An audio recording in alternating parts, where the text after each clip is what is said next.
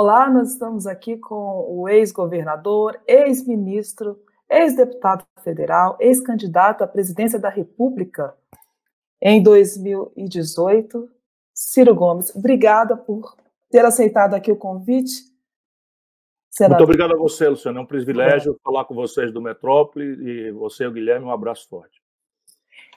Quem vai estar comigo aqui nessa entrevista é o Guilherme Waltenberg, que é editor de política do Metrópolis. Guilherme, boa tarde. Boa tarde, Lu. Boa tarde, governador. É uma alegria aqui a gente conseguir bater esse papo, apesar da pandemia deixando a gente sempre muito distante, né? É isso aí, governador. Eu já começo perguntando para o senhor sobre esses protestos antidemocráticos, as ameaças veladas aí às instituições, às vezes nem tão veladas assim, né? Que dá uma clara impressão de que o país retrocedeu é, na política, no pensamento. Eu queria saber da opinião do senhor sobre isso. Olha, o, o, dominar a política pelo ódio e por paixões é, de fato, um momento absolutamente grave já, do, do gravíssimo problema real brasileiro. Eu tenho tentado, com a minha experiência, ajudar as pessoas que me dão atenção a compreender a dimensão da crise que nós estamos vivenciando. E ela, e ela explode, nesse momento, nas costas do povo brasileiro em três camadas. A primeira camada é que nós estamos no meio, e talvez ainda não estejamos no meio, daqui talvez ainda seja mais grave a sequência, da pior crise de saúde pública da história do Brasil. No momento em que nós conversamos, 51.271 brasileiros perderam a vida, e todos os estudos falam, já há estatísticas de subnotificação, de muitas mortes registradas com os sintomas da Covid, que estão aí não, não classificadas, porque não houve exame, o Brasil é o país que menos testa no mundo, fala-se até em 25 mil mortes também por Covid, que não foram assim oficialmente registradas. E, mais grave, as simulações da, da comunidade científica internacional e brasileira são de que nós podemos chegar ali entre 80 e 120 mil brasileiros mortos. Isso é uma tragédia sem precedentes e o Brasil tem aí um presidente negacionista da ciência que fica prescrevendo como um charlatão remédios na televisão que não tem base científica, três vezes troca o Ministério da Saúde, ocupa com generais e, e militares, nenhum deles com qualquer experiência no manejo da saúde pública. É, o Brasil é o país que menos testa, volto a dizer, é um país que que, a, em que a doença está migrando num extrato social absolutamente perverso, ou seja, é uma doença que começa com os ricos que vão ao estrangeiro, cedia-se nos bairros elegantes das capitais e agora migra para as periferias e para os interiores, onde há uma gravíssima carência de atenção de saúde, especialmente de leitos sofisticados de UTI, respiradores, etc. A segunda crise, que também não está na ordem do dia ainda, pela atenção necessária que nós temos e pela absoluta ausência de qualquer visão do governo, um plano que seja para a gente botar defeito, elogiar, fazer sugestões, não há. O Brasil está destruindo, minha cara Luciana, entre um milhão e um milhão e meio de empregos por mês, desde que o CAGED de abril já anotou 860 mil carteiras assinadas dadas baixas, no pior número da história. Isso projeta para um conjunto de quebras de pequenas empresas, especialmente, mas de todos os tamanhos, ao redor de 5 milhões e meio a 6 milhões de empresas o que sinaliza para uma queda entre 6% e 11%. O número aqui é porque os técnicos calculam que a oferta de crédito que o governo fez poderia atenuar dois, três pontos nessa queda. Mas eu que estou cá embaixo, vendo como as coisas estão acontecendo, conversando, sei que o crédito até agora não chegou, também por absoluta é, incompetência do governo é, do senhor Jair Messias Bolsonaro. E para não, não faltar nada, o Bolsonaro introduziu nessa gravíssima crise econômica sem precedentes e crise de saúde uma crise política. Nessa, não é, eu estou ficando otimista com relação às minhas melhores perspectivas. Eu dizia que o Bolsonaro não tinha força para promover um golpe, embora o querer dele seja esse, e que ele estava testando os limites dos homens e mulheres da República. Parece que ele se deu muito mal né, nesses testes, porque eu vejo as instituições funcionando, operando, e ele agora está numa clara defensiva, especialmente porque ele sabe o que ele fez no verão passado. E o que ele fez no verão passado é que ele é um deputado medíocre ligado ao que, ao que há de mais podre na vida pública brasileira, especialmente no Rio de Janeiro. Ele é ligado às milícias e ele ensinou, ele corrompeu os filhos nesta coisa do peculato vulgar de, ter funcionário fantasma assinando recibo para eles o dinheiro no bolso. E tudo isso parece que está aflorando a um só tempo, fazendo com que as instituições da República possam mostrar que a virtude da democracia vai se impor mais uma vez. O senhor é, conviveu aí com o Bolsonaro durante a, a, o período que o senhor esteve na Câmara dos Deputados, o senhor foi colega dele, né, de legislatura, e o senhor imaginava que como é que o senhor explica essa ascensão dele com esse pensamento no Brasil hoje? Veja, o Bolsonaro é produto de uma causa ancestral a ele. Nós tivemos no Brasil, nós temos no Brasil, eu estou aqui com um banner, não sei se, se, isso é impertinente, mas é porque eu estou dentro do meu quarto, então eu uso isso. Eu estou lançando um livro que ele ilumina um pouco essa compreensão estratégica do que está fazendo, do que está acontecendo no Brasil. Eu, eu, eu, eu, eu proponho para debater de que há uma crise estrutural na economia, no modelo econômico brasileiro, que se não for equacionada, não, não for compreendida e solucionada essa crise estrutural, ela vai desmoralizar todo e qualquer grupamento político que ocupe o poder no Brasil. E demonstro com essa história terrível. Né? A, a, a implosão do modelo antigo nacional desenvolvimentista aconteceu hum, e precipitou a debacle do regime militar. Ali o, o governo, o regime militar termina na inflação, na corrupção, na decadência econômica do general Figueiredo. Em seguida, desmoraliza o espírito democrático, é, do, do, populista, embora, do, do Sarney, na hiperinflação. É? Depois desmoraliza o PSDB como força nacional, nunca mais ganha uma eleição a partir da frustração da reeleição do Fernando Henrique e, e da quebra de, por três vezes da, da, economia do Brasil. Na sequência, o Itamar Franco é, né, tem ali um, um, lapso que mostra que é possível você quebrar isso com outros valores, mas ele tem apenas um ano e pouco de governo. E vem o Lula, o lulopetismo, que no momento mágico faz o Brasil acreditar que as coisas agora vão e termina de novo numa tragédia em que o Lula vai preso e a Dilma impedida e na esteira da produção da pior crise econômica da história do Brasil, que será superada agora pela tragédia do Bolsonaro, que também está desmoralizado. Portanto, a gente entender essa, essa debate estrutural é que vai começando a explicar o Bolsonaro. O, o Lula expandiu o crédito de, de 15% para 55% do PIB, isso ampliou muito a capacidade de consumir da população brasileira. O Lula expandiu o salário mínimo, né, que teve o valor, maior valor real da história e é o maior mecanismo de, de, de, de, distribuição de renda no Brasil. Mas toda a lógica do, do projeto do Lula era expandir o consumo baseado em preços artificialmente altos dos produtos tradicionais brasileiros.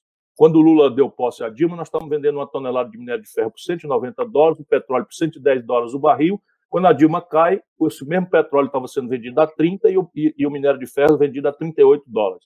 E aí o Brasil, no mesmo partido, no mesmo grupo, quebra, o crédito vira 63 milhões e 700 mil pessoas humilhadas com o nome no SPC, 5 milhões e 500 mil microempresas no Serasa, na antessala da falência, não é? E, e a população que estava 4% desempregada passa a 14%.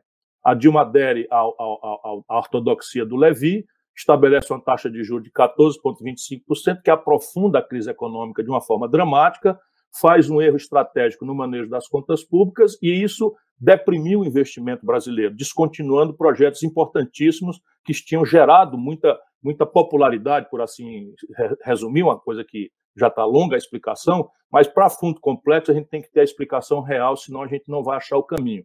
E à noite, a notícia na, em horário nobre da televisão da generalização da corrupção, que alcança o braço direito do Lula, que é o Palocci, que é réu confesso e devolve dinheiro. Então, isso aí predispôs a sociedade brasileira a um ódio muito grande.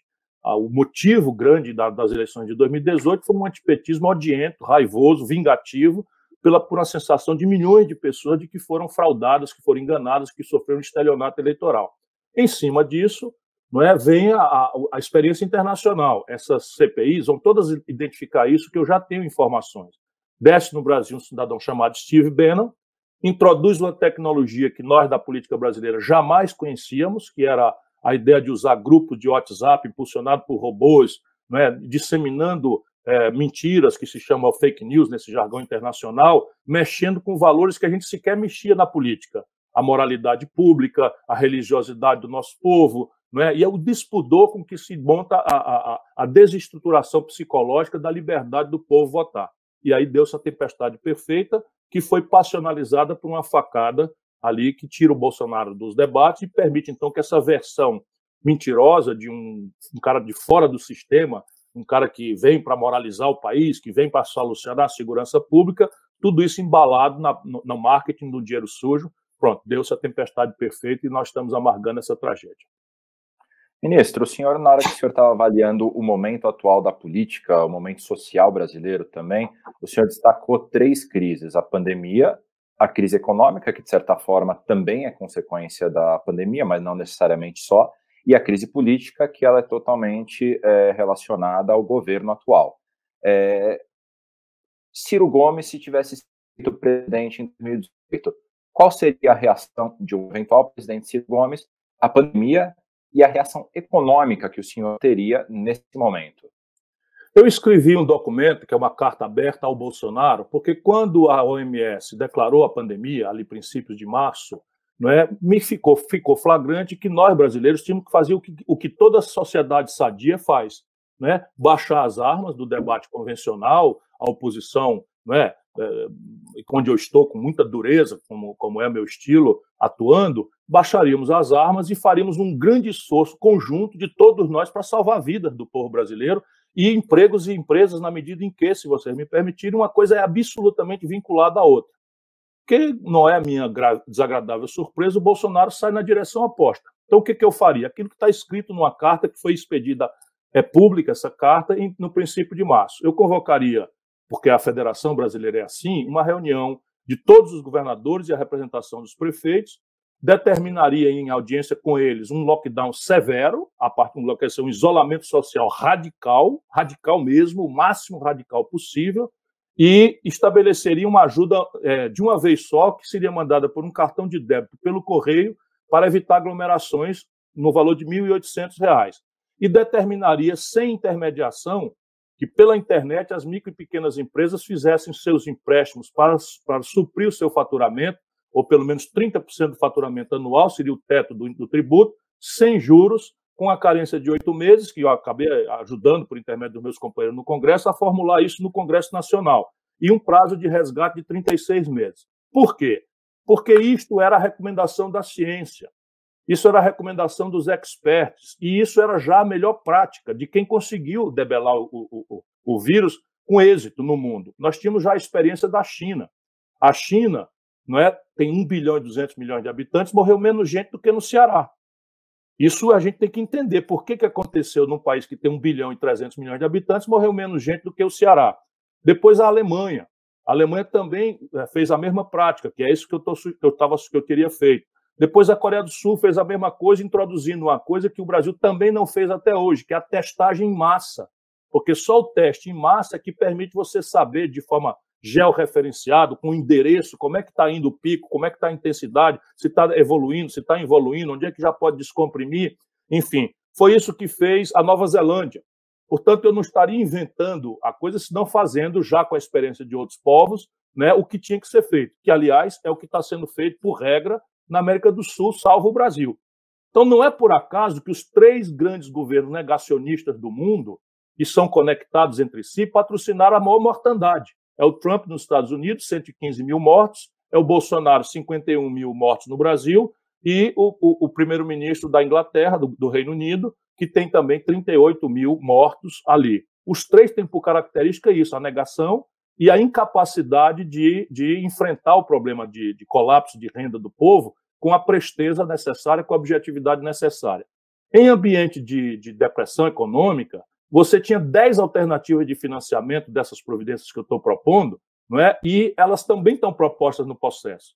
Né? O Brasil tinha, naquela data, ainda hoje tem, mais de um trilhão de reais no, no Caixa Único do Tesouro Nacional, são recursos vinculados, uma leizinha no Congresso que passaria fácil, ou uma liminar do Supremo desvincularia quanto fosse necessário.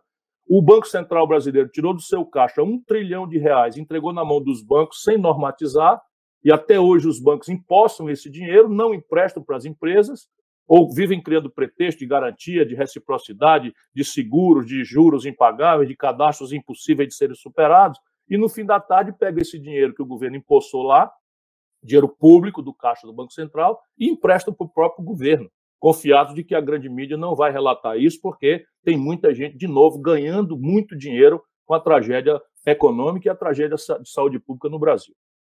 Sobre a crise política, o senhor destacou que, é, na sua avaliação, as instituições. Por que, que eu falo em lockdown? Só um minutinho, Guilherme. Por que, que eu falo em lockdown radical e desses exemplos? Eu vou explicar para o povo. Porque quanto mais radical e severo for o isolamento social, menores e menos, menos continuadas são as consequências econômicas. Percebe?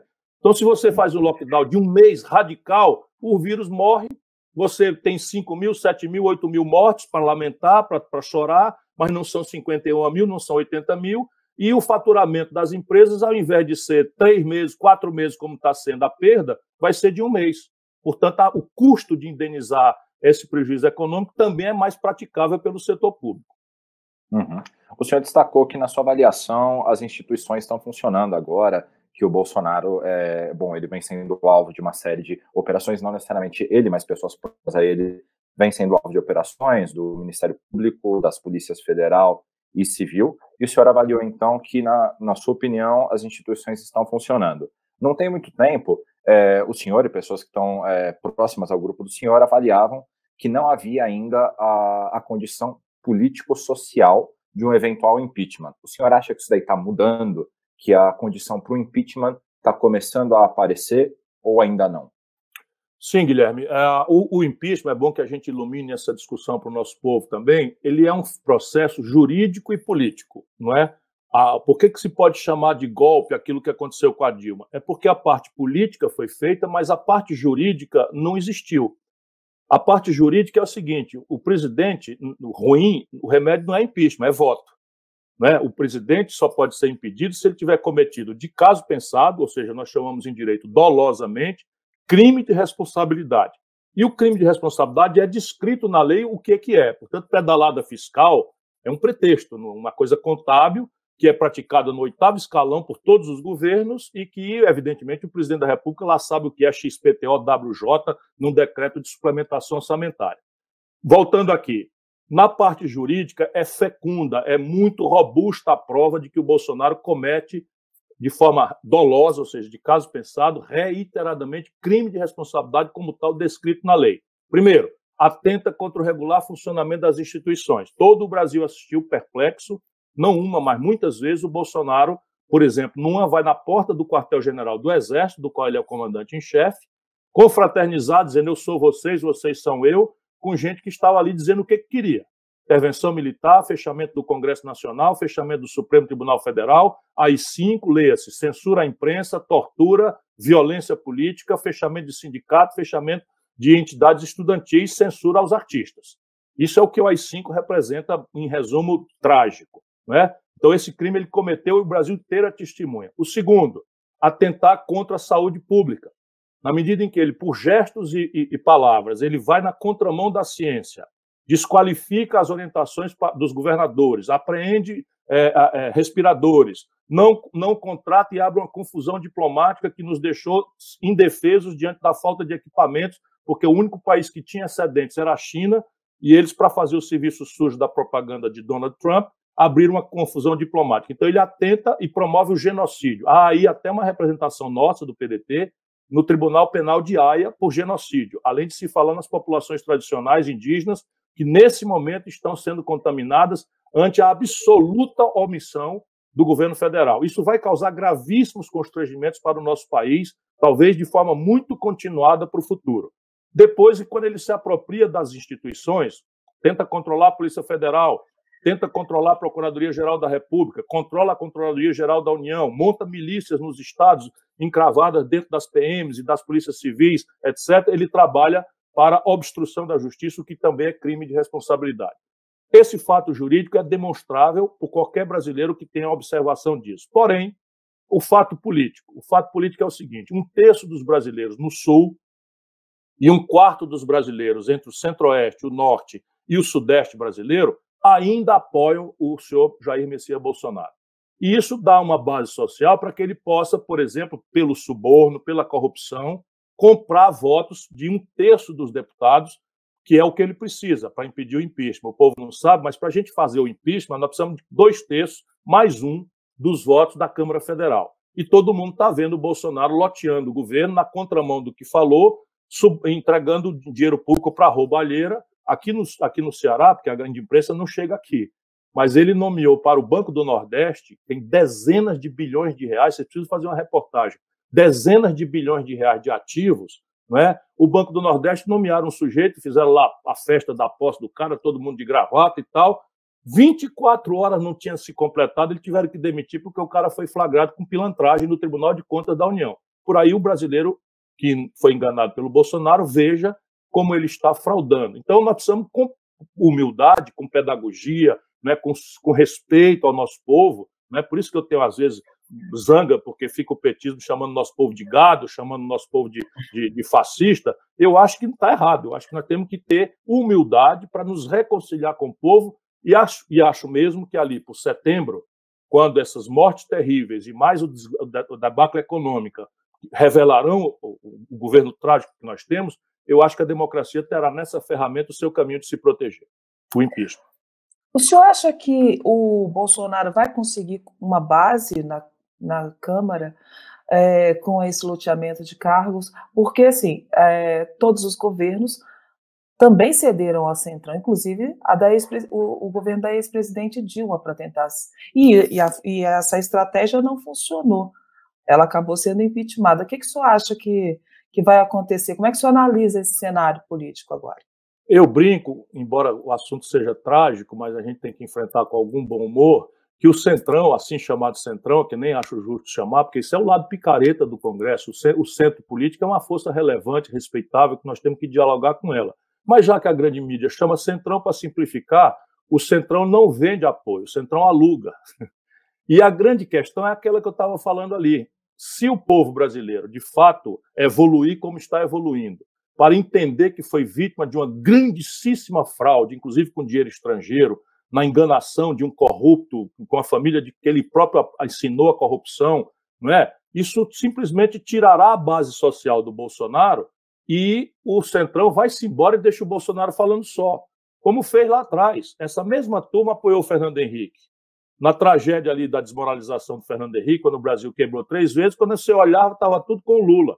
O Roberto Jefferson tinha o Correio no governo do Lula o, o, o, o Valdemar Costa Neto tinha o DENIT no governo do Lula, para dar dois exemplos notórios de duas pessoas que foram condenadas e pagaram pena. Né? Todos eles estavam lá. E, na sequência, com a Dilma, também vi todos eles lá.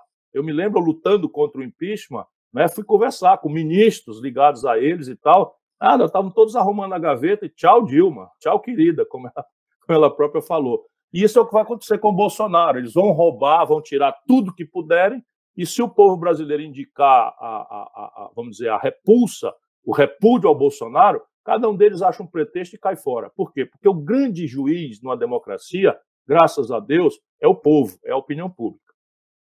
Mas, é, governador, falando em Lula, é, o senhor, o, o Lula acusou aí a frente ampla de concordar, na sua maioria, com a política do Paulo Guedes, a política econômica do Paulo Guedes, que é excludente, que é privatista, que é liberal. Uh, como é que o senhor recebeu essas críticas? E em que, o, o, em, que, o, em que lugar o senhor se coloca? O Lula não está nada bem. Você sabe, o Lula tem essa versão publicitária do Lulinha Paz e Amor, que o grande gênio Duda Mendonça produziu, mas eu conheço o Lula de verdade, né? E o Lula está mal, está tomado de ódio, está tomado de rancores. E esse ódio, esse rancor é o povo brasileiro. Eu acho que na, na presunção dele, porque ele perdeu os amigos, os conselheiros, e com isso perdeu a humildade, se corrompeu espiritualmente, o Lula imaginava que o povo brasileiro devia ter descido em Curitiba, ter quebrado tudo lá na sede da Polícia Federal e ter levado ele para o poder como Lula, primeiro e único, rei é perpétuo do Brasil. Não é? é eu estou fazendo aqui uma, uma, uma, crítica dura, mas é necessária, porque ele precisa saber não é, que ele está prestando um desserviço ao Brasil e está deslustrando a sua própria história, que é uma história respeitabilíssima em momentos importantes da vida brasileira. Mas veja, como é que o Lula faz uma crítica dessa natureza quando há três emergências que recomendam a unidade de todo mundo? Isso são três emergências, eu já falei, vou repetir. A gente precisa fazer o Bolsonaro aderir à ciência parar de matar milhares de pessoas, são dezenas de milhares de pessoas que nós podemos salvar se amanhã o Bolsonaro nomear um infectologista ou nomear uma equipe de profissionais de saúde, nós temos que pressionar por isso. Nós vamos agora pedir biografia, eh, coerência é, é, ideológica para quem quer que seja. Essa é a primeira emergência, salvar vidas, todo mundo junto. A segunda, salvar empregos e empresas. A, a tragédia econômica brasileira não tem precedente. Não é? Então, não é preciso que a gente faça uma força aí, todo mundo junto, por um plano. Eu não estou dizendo que a gente vai concordar com o plano, mas nós temos que forçar o governo a trazer um plano ao debate para a gente botar defeito, elogiar. E aí os liberais, os neoliberais vão se apartar daqueles outros que não pensam nisso. E a terceira dramática emergência é proteger as liberdades democráticas. Essa declaração dele foi feita quando a sociedade civil brasileira, artistas, intelectuais, a fina flor da nossa comunidade, resolveu fazer um manifesto, e evidentemente um manifesto que junta Luciano Huck com, com Flávio Dino tem que ser um manifesto raso. E esse manifesto apenas dizia que o Brasil precisa proteger a democracia. Meu Deus do céu! Será que o Lula não entende que isso é necessário, que todo mundo tem que apoiar, aplaudir, estimular? Não precisa concordar. A minha assinatura não está lá do lado da Luciano Huck. Mas daí eu vou tirar a qualificação de Chico Buarque de Holanda, que apoiou ele a vida inteira, de Caetano Veloso, que é uma figura extraordinária, para dar dois exemplos que estão lá, né, de Patrícia Pilar, que, que assina, né, de, de, de Ana Beatriz Nogueira, junto com Fernanda Montenegro, tem o Urso de Prata em Berlim. Essas pessoas estão se dispondo a correr o risco de serem insultadas, agredidas, como foram algumas delas pelo bolsonarismo boçal, e nós vamos desqualificar, não tem cabimento, está mal o Lula. Por último, francamente, o Meirelles é o quê mesmo? O Meirelles é o campeão do socialismo democrático? Francamente, Lula, né? Não dá para ficar fazendo a gente de abestado toda hora. Toda hora o Lula agora ele fala e pronto. O Meirelles, que comandou o governo do Lula oito anos, que formulou uma política econômica que concentrou em apenas cinco bancos 85% de todas as transações financeiras, que consolidou a maior lucratividade do sistema financeiro mundial ao redor do cartel de bancos no Brasil, não é? Simplesmente o Palocci, que, tá, que, que é réu confesso, que devolveu quase 100 milhões de reais de roubalheira, administrando uma política econômica extraordinariamente né, superávites primários monstruosos para encher a, os juros reais os mais altos do, do mundo, e aí vem criticar o neoliberalismo, porque as pessoas que é neoliberal, e está cheio mesmo no Brasil, assinaram o Manifesto pela Democracia, não está nada bem o Lula. E, infelizmente, a gente precisa dizer isso, porque ele ainda é uma figura muito importante para a vida brasileira. Mas ele se perdeu. Se perdeu, só pensa em si, está tomado, volta a dizer isso. A única coisa que explica é ódio. Se não for ele que mande, que desmande, ele fala assim, claro. Agora prender o Queiroz, a imprensa vai ouvir o Lula e diz assim: eu espero que o Queiroz tenha direito à presunção de inocência. Ora, todo cidadão, pela Constituição, tem direito à presunção de inocência. Será que a primeira reação de um líder da oposição é lembrar o direito à presunção de inocência do Queiroz? O Lula está falando de si. Cada ocasião que alguém vai falar com ele, ele fala de si, por rancor, por mágoa, por ódio, e eu nem tiro a compreensão humana né, de que não é brincadeira um camarada cair dos píncaros da glória e passar não sei quanto tempo preso. Eu compreendo isso com dor no meu coração. Mas enquanto fosse humano, ok. Mas enquanto ele interfere na política desse jeito, ele está fazendo um mal extraordinário ao Brasil.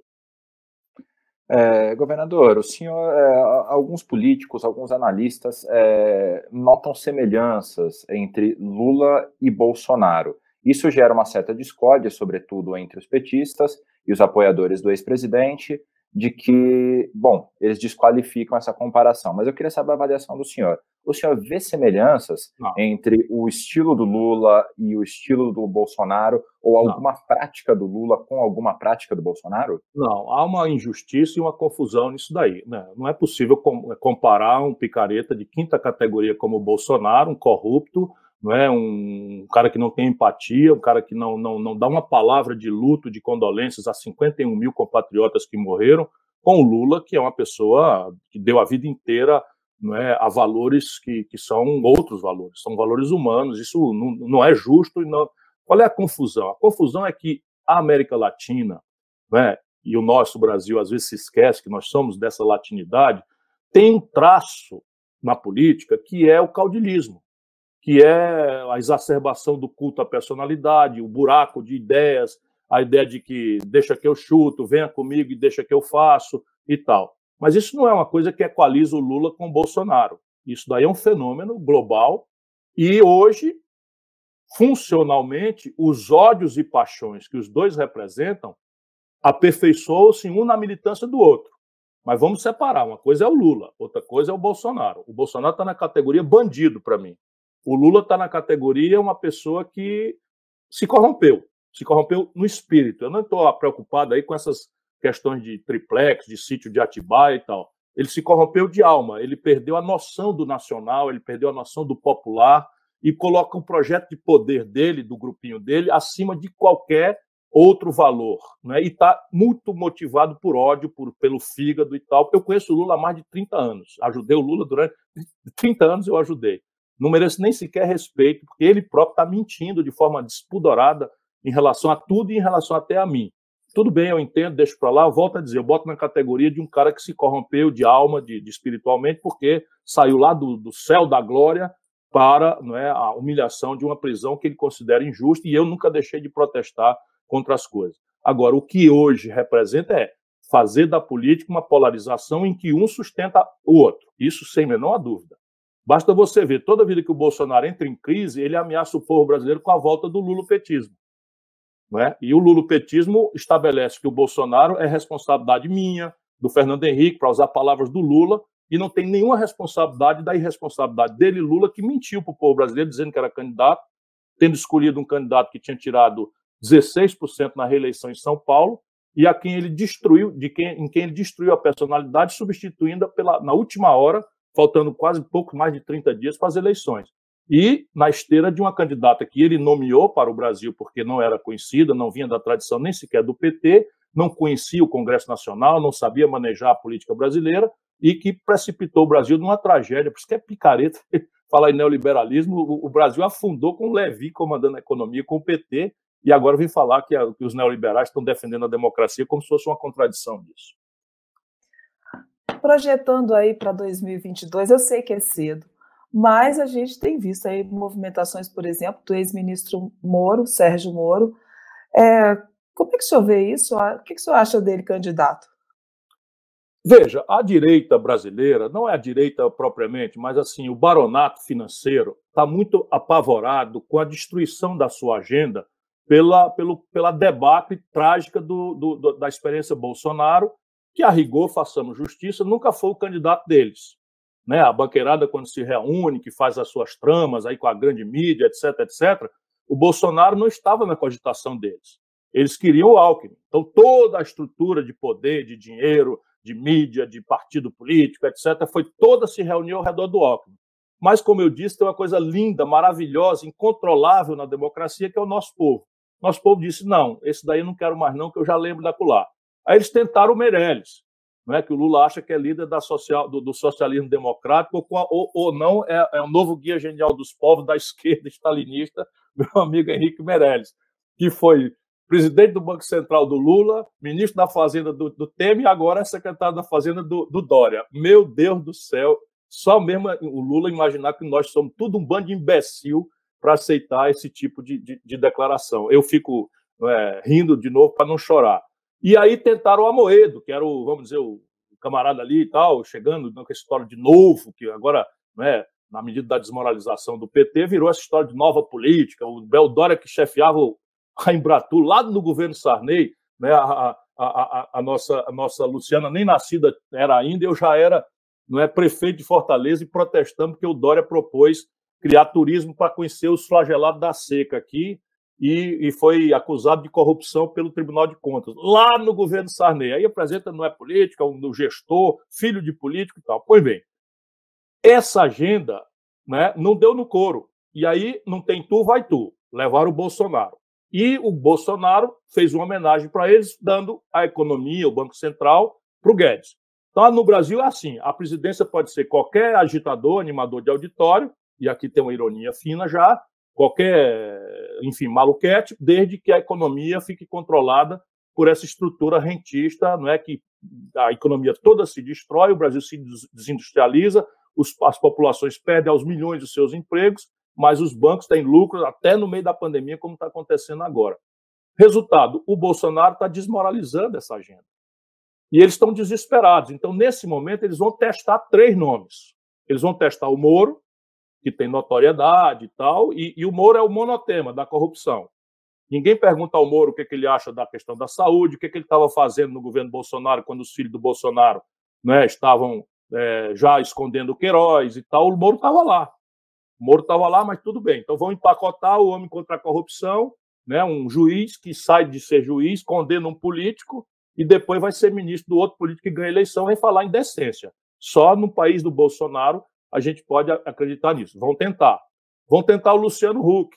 O que é o Luciano Huck? É o outsider, o fora da política, é o camarada que faz caridade, que fala em desigualdade, porque recebe um milhão de reais de patrocinadores, dá 100 mil reais para um miserável comprar um carro de segunda mão, na televisão, naturalmente, todo mundo vê na caridade, e bota 900 mil no bolso e compra jatinho com dinheiro do BNDES, subsidiado do povo brasileiro, e não paga IPVA quando o motoqueiro que entrega né, comida aí das madrugadas, correndo risco, paga IPVA da motocicleta dele. E vão tentar o Dória. Né? Isso, nesse momento, é o que vai acontecer. Do nosso lado, nós vamos ver se o Lula vai querer repetir a dose de transformar o Brasil num laboratório do PT, ou da burocracia lulopetista, melhor dizendo, porque tem muita gente no PT vendo essa maluquice, e eu vou levar o projeto que já teve 14 milhões de votos de construir um caminho diferente, não é, que previna o Brasil desses ódios e paixões e construir uma alternativa de projeto que não dependa de salvadores da pátria que não existem. É, governador, como é que o senhor avaliou essa ida recente, a primeira saída do governo do Abraham Traub e a ida dele para os Estados Unidos e também a nomeação dele como diretor do Banco Mundial. Como é que o senhor avalia esse movimento do governo Bolsonaro? Bom, isso é um crime chamado desvio de finalidade. Isso é tudo improbidade administrativa civil, não é? Mas isso daí é crime também, né? Desvio de, de, de finalidade é grave e isso está completamente tipificado. Por quê? Porque os americanos, através de um decreto do presidente Trump, não é, determinaram a proibição de qualquer pessoa que tivesse circulado pelo território brasileiro, não tendo a cidadania norte-americana, está proibido de acessar o território dos Estados Unidos. Portanto, tem um decreto assinado pelo Trump isolando o Brasil, assim como a Europa também, porque o Brasil virou o epicentro da contaminação graças à incompetência criminosa do Bolsonaro e da equipe dele, chefiada pelo general Pazuello. Não podemos esquecer isso. Quem está comandando o Ministério da Saúde é um general da ativa, com 23 militares, nenhum com qualquer experiência em saúde pública, comandando a saúde do Brasil em meio ao genocídio que já matou 51.507 pessoas.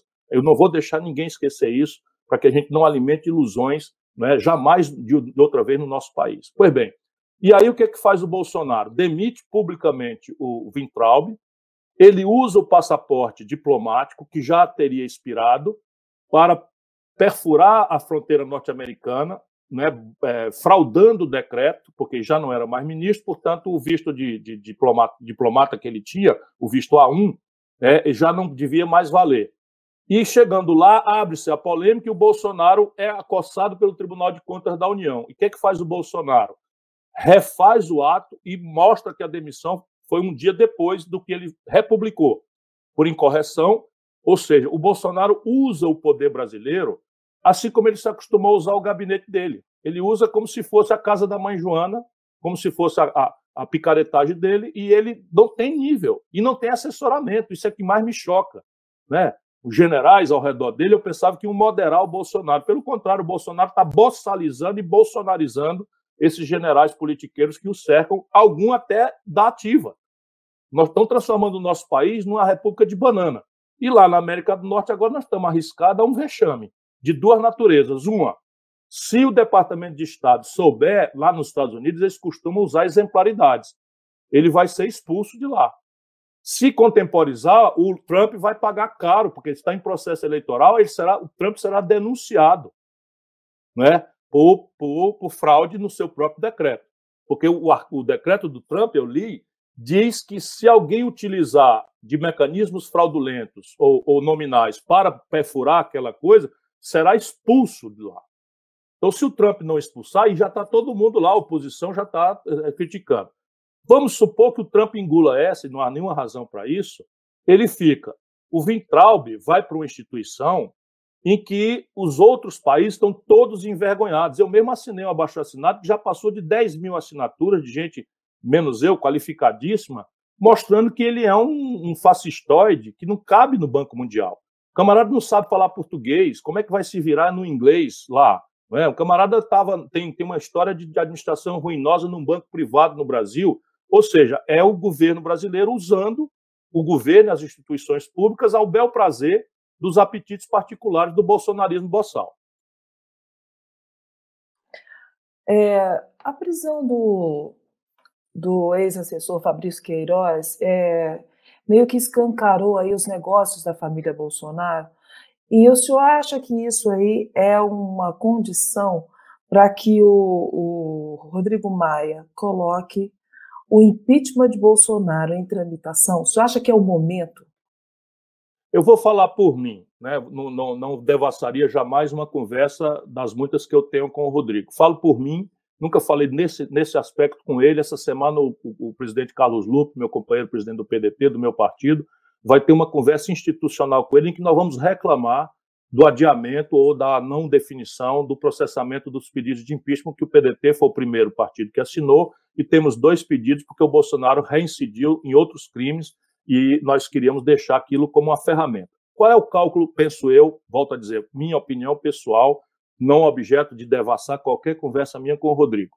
Né, eu acho que o Rodrigo conhece como ninguém a Câmara Federal ele sabe que, nesse instante, o Bolsonaro tem mais de um terço, muito mais do que um terço. Portanto, assinar o impeachment agora, penso eu, é basicamente dar um pretexto para esquentar a crise brasileira, esquentar a crise política e, porque não tem condição hoje, começar a dar pretexto ao Bolsonaro não é, de não ser chamado a se focar no enfrentamento da pandemia e da crise econômica. Então, o que, que ele está fazendo? Ele está olhando né? O que, que tá, vai acontecer na opinião pública? Ele está sabendo que a opinião pública está evoluindo e que ali por agosto, setembro, isso é o meu cálculo, volto a dizer, o, haverá ambiente na opinião pública em que ele possa iniciar, não é, com a esperança de que a pandemia já tenha passado, que a gente já possa derivar as nossas atenções para o enfrentamento econômico e para o enfrentamento da crise política né, dentro do ambiente democrático, porque se não há ambiente para o golpe, as instituições, na cabeça do Bolsonaro está um plano golpista. Né? O que ele está é perdendo a condição de quebrar a hierarquia das Forças Armadas, que ele está tentando. Ele disse naquela reunião que ele tem um sistema particular de inteligência em que tem um capitão de infantaria no Ceará, ou seja, para ele, o capitão reporta ao presidente da República sem passar pela cadeia de comando da décima região militar, que é sediada em Fortaleza. Ele está quebrando, aliás, sendo o velho Bolsonaro que foi banido do exército porque quebrou a hierarquia, a disciplina, traiu seus superiores e queria soltar uma bomba como argumento para melhorar salário. Isso as pessoas talvez todas não saibam, mas essa é a história do capitão Jair Messias Bolsonaro. Né? Então, eu vejo, na minha opinião, o que o, o, que o, o, que o, que o Maia está tá, tá vendo é isso: é que o ambiente popular só estará amadurecido ali por volta de setembro, e aí acredito que nós teremos essa ferramenta andando.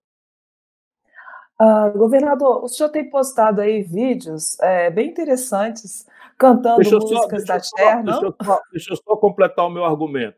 Tá, não fora essa, não fora essa a intenção, ele tinha a faculdade de mandar arquivar os pedidos.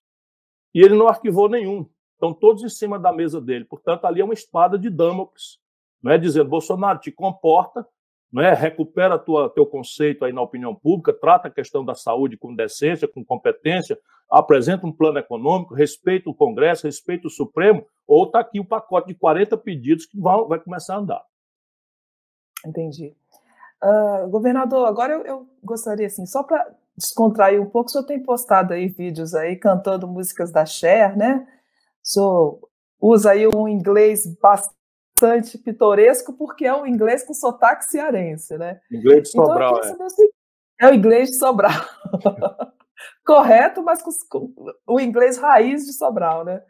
Bom, aí eu, eu, queria saber do senhor o seguinte, ao início da construção aí de um Ciro Paz e Amor, nós vamos ter um Ciro diferente de 2018, é, não, em veja, 2022, mais não, suave, mais Não, produzir uma, produzir uma versão de mim, não é que de alguma forma é lisonjeira, porque depois de 40, enquanto os caras querem se apresentar como novo, né, a nova política, eu quero me apresentar como mais experiente, o mais treinado, o que melhor conhece a economia brasileira, a geografia, né, os atores políticos. Né, ninguém conhece o território brasileiro como eu, talvez o Lula, né, talvez o Lula conheça o território brasileiro como eu, né, mas eu estou mais atualizado, tenho andado na, na, vida brasileira, conheço todo mundo dos diversos partidos, fui colega da maioria, até do Bolsonaro, eu fui, eu fui contemporâneo na Câmara, enfim, conheço a liderança do Brasil, conheço a crise econômica que retrocede a economia da metade sul do Rio Grande do Sul, Sei que no poderoso estado de São Paulo, o Vale do Ribeira é a região mais pobre. Sei que o Vale do Jequitinhonha, Mucuri,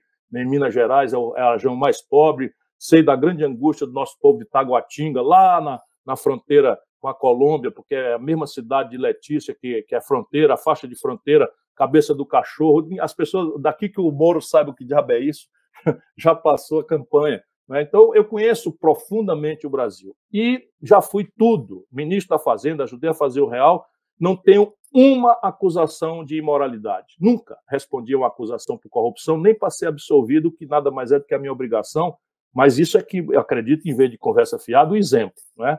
Então, eu tenho um projeto, eu tenho proposta, eu tenho ideias, eu posso estar errado, mas eu não me furto de debater. Então, aqui no Ceará, no nosso interior, onde eu aprendi esse inglês, esse inglês com sotaque de Sobral, tem um, um ditado popular que diz que na política, quando o adversário não tem defeito, a gente cria. Né? Então, vão dizer o que de mim? Que eu sou muito preparado, que eu sou honesto? Não, tem que dizer alguma coisa. Aí o que é? Eu sou um cara afirmativo. Eu não fui educado na Suíça, eu fui educado na escola pública a maior parte da minha vida, no interior do Ceará. E veja, é, eu falo as coisas, falo com clareza. Eu acabei de dizer para vocês que os bancos receberam um trilhão de reais do Banco Central, imposta esse dinheiro e no fim da tarde empresta para o próprio governo não vão me perdoar jamais. E aí é o bocão, é por quê? Para desqualificar, é o pavio curto. Eu nunca cometi um desatino na minha vida pública, nunca. Cadê um vídeo? O Ciro era ministro e cometeu um desatino. Cadê um vídeo? Era governador e cometeu um desatino. Não tem esse precedente. Agora, tem frase dura, tem frase coisa e tal. Eu sou um cara que eu não quero, sabe, trocar meu sangue latino por um sangue de barata diante de um povo que confia em mim. Nunca perdi uma eleição na minha comunidade. E não é porque eu faço milagre, não, é porque eu sou uma pessoa limpa, séria, não ando mentindo, não ando prometendo que não vou fazer, enfim. Portanto, claro, agora eu tenho 62 anos, na eleição eu vou ter perto de 64, o que já, é, já recomenda né, um, uma ponderação né, de um provecto, mas não vou mudar, não. Não vou mudar, não. Esse negócio de mudar a personalidade para se eleger não, não serve para mim. Ministro, a gente já está chegando aqui no, no, fim da nossa é, entrevista, uma conversa excelente. Eu queria fazer só uma última pergunta. A gente conversou na semana passada com a Marina Silva e ela está em parceria com o senhor, ajudando a articular nessa frente os partidos de centro-esquerda que buscam fazer uma oposição é, diferente da oposição do PT ao atual governo. A Marina disse que ela não faz questão de ser uma cabeça de chave, de ser ela candidata a presidente em 2022. Ela deixa esse posto em aberto para quem, nesse momento, tem ali o que seria a melhor performance ou o melhor conjunto de apoios políticos. O senhor faz questão de ser cabeça de chapa nas eleições de 2022 ou o senhor é, consideraria a hipótese de ceder a cabeça de chapa a um outro candidato que eventualmente tivesse melhor posicionado nas pesquisas ou nas articulações ali com outros partidos, enfim, aquele monte de hipóteses que pode acontecer naquele momento. Guilherme, eu quero ser candidato a presidente, mas a Marina tem toda a razão. Não é? Nós não podemos construir uma coisa grande para o país colocando como condição que as pessoas venham aderir a você. Isso é o que nós denunciamos no lulopetismo corrompido. Então, nós temos que colocar o projeto na frente, temos que costurar esse projeto em ampla participação de todo mundo. Mas, de novo, deixa eu iluminar a discussão. Nesse momento, nós temos três urgências: salvar vidas, salvar empregos e salvar as liberdades democráticas. Nesse entendimento, nós não temos restrição de nada, porque não tem nada eleitoral no assunto. Nós temos que estar todo mundo junto. Todo mundo que for democrata, todo mundo que estiver chocado, como eu estou, né, com, a, com, o genocídio com que a irresponsabilidade do Bolsonaro tem praticado contra a família brasileira, e todo mundo que estiver, como eu, dramaticamente preocupado com os milhões de empregos que estão sendo destruídos e as empresas, temos que fazer alguma coisa juntos. O, a luta eleitoral, no nosso caso, Marina, do, do, da Rede, PV do, do, Pena, PSB do, Carlos Siqueira é, e PDT do Carlos Lupe, nós estamos agora já adiantados, alinhavando entendimentos nas, nas prefeituras. Nós vamos ter uma eleição esse ano. Então, nós já estamos adiantados. Não é? No projeto do impeachment, já, entrou, já entrou Cidadania, do Roberto Freire, que não está nesse projeto eleitoral. E em nada a gente deixou de ter muita alegria com a chegada do Cidadania do Roberto Freire na luta né, que ele está construído juntos, na origem do Janelas pela Cidadania, para ajudar o povo a entender que o impedimento é, é para salvar o Brasil do desastre criminoso que o Bolsonaro está praticando. 2022 será produto da acumulação dessas coisas. Né? Então, eu, eu para ser honesto, eu cultivo isso, né? eu quero dizer que eu quero ser, mas não me imponho como candidato, porque eu sei que qualquer pretensão pessoal tem que ceder lugar ao que é importante para o país. Celebrar um novo e generoso projeto nacional, com a ampla participação do Brasil que produz, do Brasil que trabalha, para virar o jogo trágico de economia e de política que o Brasil está vivenciando, a tragédia dos milhares de brasileiros que estão morrendo, não é? E a escolha do nome da, da pessoa, do homem ou mulher que for interpretar isso, deve ser um processo natural na, com a maturação desse projeto. Governador, queria agradecer novamente aí a entrevista. Foi quase aí uma hora de uma conversa bem interessante sobre o cenário político, econômico e, e social brasileiro. Queria agradecer a minha colega Lucia Lima, que acompanha de novo nessa é, entrevista. E, enfim, vamos continuar conversando. A gente está sempre de olho nas movimentações do grupo do senhor. Afinal de contas, a gente está reportando o que está rolando no Brasil. Muito obrigado, obrigado, Guilherme. Obrigado, Luciano. Deixa eu fazer aqui um rápido comercialzinho para a noite de insônia. Isso aqui é a minha contribuição pessoal ao debate de um projeto nacional para o Brasil. É, é um livro que está na Amazon.com e quem puder me dar a honra de criticá-lo vai me alegrar muito. Obrigado. Muito obrigado, então. Um abraço, obrigado a vocês.